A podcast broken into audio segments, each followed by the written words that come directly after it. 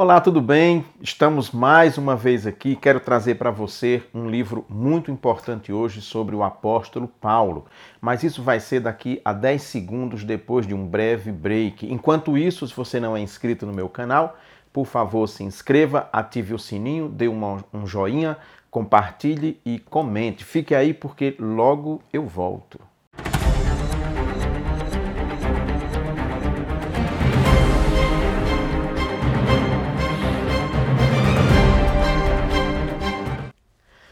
Então, eu quero falar com vocês hoje, fazer uma breve apresentação desse livro aqui, Apóstolo Paulo, Vida, Obra e Teologia, de Jürgen Becken.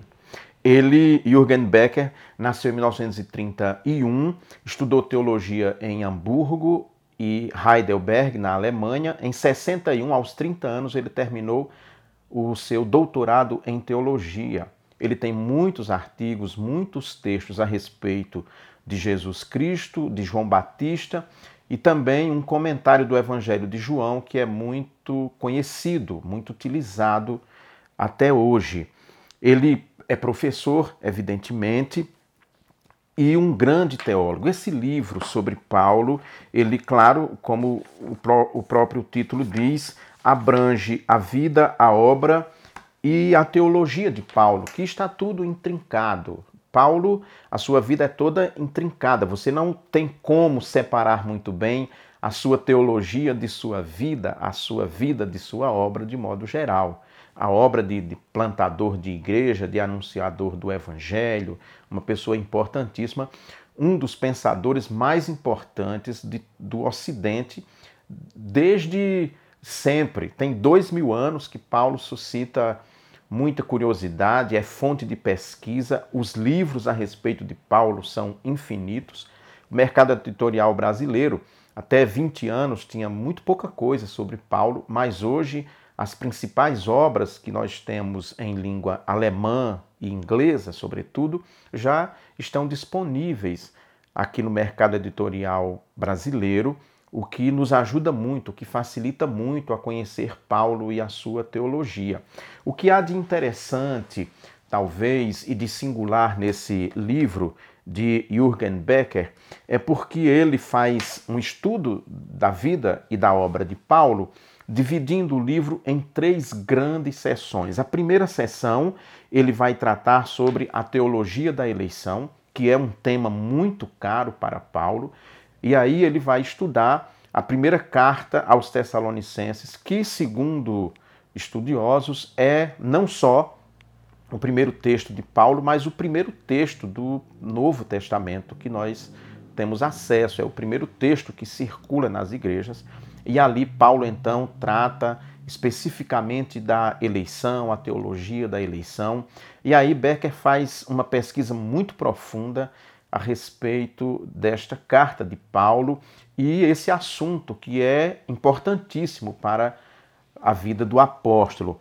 Depois ele vai tratar da teologia da cruz, que esse é também um tema importante na teologia de Paulo. Quem conhece Paulo, quem conhece as cartas de Paulo, as 13 que lhe são atribuídas no Novo Testamento, sabe muito bem que a questão da teologia da cruz é importantíssimo, é basilar na sua teologia, e ele trata especificamente ou mais claramente sobre a teologia da cruz nas suas duas cartas aos Coríntios, que é uma comunidade para a qual Paulo mais vai escrever, é a comunidade de Coríntios, uma comunidade que lhe deu muita alegria, mas também muita tristeza por causa de problemas típicos próprios daquela comunidade. Então, a teologia da cruz, se você quer conhecer a teologia da cruz, como ela é estruturada, o autor então nos direciona para as duas cartas de Paulo aos Coríntios. É lá que ele vai tratar desse assunto. O terceiro tópico do livro é sobre a teologia da justificação, também muito importante para Paulo, é outro tema basilar de sua teologia. Ele forma aqui então uma tríade, né, um tripé. A teologia de Paulo está então assentada nessas três pernas, digamos assim: teologia da eleição, teologia da cruz, teologia da justificação. A teologia da justificação, ele vai trabalhar especificamente na carta aos Gálatas, Filipenses e Romanos, que é o seu evangelho, né? é a grande carta de Paulo. Ali está formulada então a sua teologia de maneira clara. É bom que a gente lembre também que Paulo é o grande formulador do cristianismo como nós conhecemos aqui. Né? O corpus doutrinário do cristianismo está principalmente na obra de Paulo. Ele trata de doutrina, dos grandes temas do cristianismo. É Paulo que dá todo esse tratamento.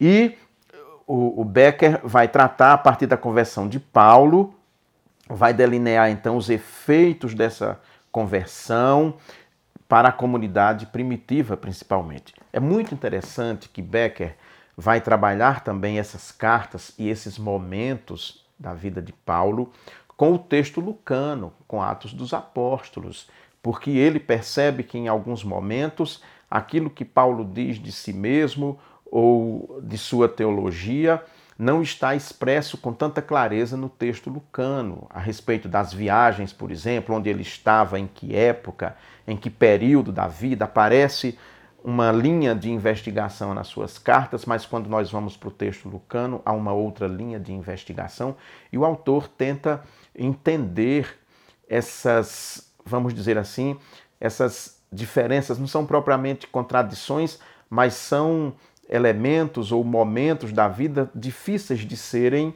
harmonizados. Essa é a palavra, são difíceis de serem harmonizados. Como é que isso acontece? Porque Lucas nos diz uma coisa e Paulo, nas suas cartas, por exemplo, nem menciona determinados momentos que são importantes, que são centrais na sua vida. Então, ele vai tratando sobre isso, abrange toda a vida de Paulo, toda ela ele, eu vou dar uma passada aqui só para você ter ideia assim de como o livro é realmente assim fascinante. É um livro, eu disse que é um calhamaço e é mesmo. São 700 páginas, então é um livraço, né? Ele traz os testemunhos sobre Paulo no cristianismo primitivo, sua correspondência e outras fontes, né? Questões cronológicas da biografia do apóstolo. Aqui ele trata dessa questão de o Paulo das cartas e o Paulo que aparece no texto lucano, no, nos Atos dos Apóstolos. Né? Paulo fariseu de Tarso, indicações bibliográficas, Paulo fariseu da diáspora, Paulo e o helenismo. Ele vai seguindo, então é possível a gente seguir, de certa maneira, os passos de Paulo, cada caminhada que Paulo faz através de suas cartas, de seus textos, e não somente das informações de Lucas a vocação do apóstolo das nações, a situação das fontes e suas interpretações, ele trata muito sobre essa questão das fontes. Paulo, missionário e teólogo antioqueno, a estada de Paulo em Antioquia, a importância daquela comunidade para a vida de Paulo e para a difusão do evangelho, o acordo de Jerusalém sobre a missão entre os gentios, o, o concílio, né, a gente conhece como o concílio de Jerusalém, aquela decisão que se toma a respeito dos gentios, que eram todos aqueles que não haviam nascido da descendência de Abraão. Como é a chegada dessas pessoas no cristianismo? Como se vai é, relacionar-se com isso? E nós vemos que é um ponto de conflito o tempo inteiro. Né? A entrada dos gentios na igreja é um ponto de conflito. E hoje ainda a igreja reflete pontos de conflitos quando chegam pessoas de outras culturas, com outros hábitos, com outros costumes. Há sempre um choque cultural com o cristianismo presente já naquele momento. Pedro em Antioquia, Paulo e Pedro, o que há entre os dois, como eles se relacionavam.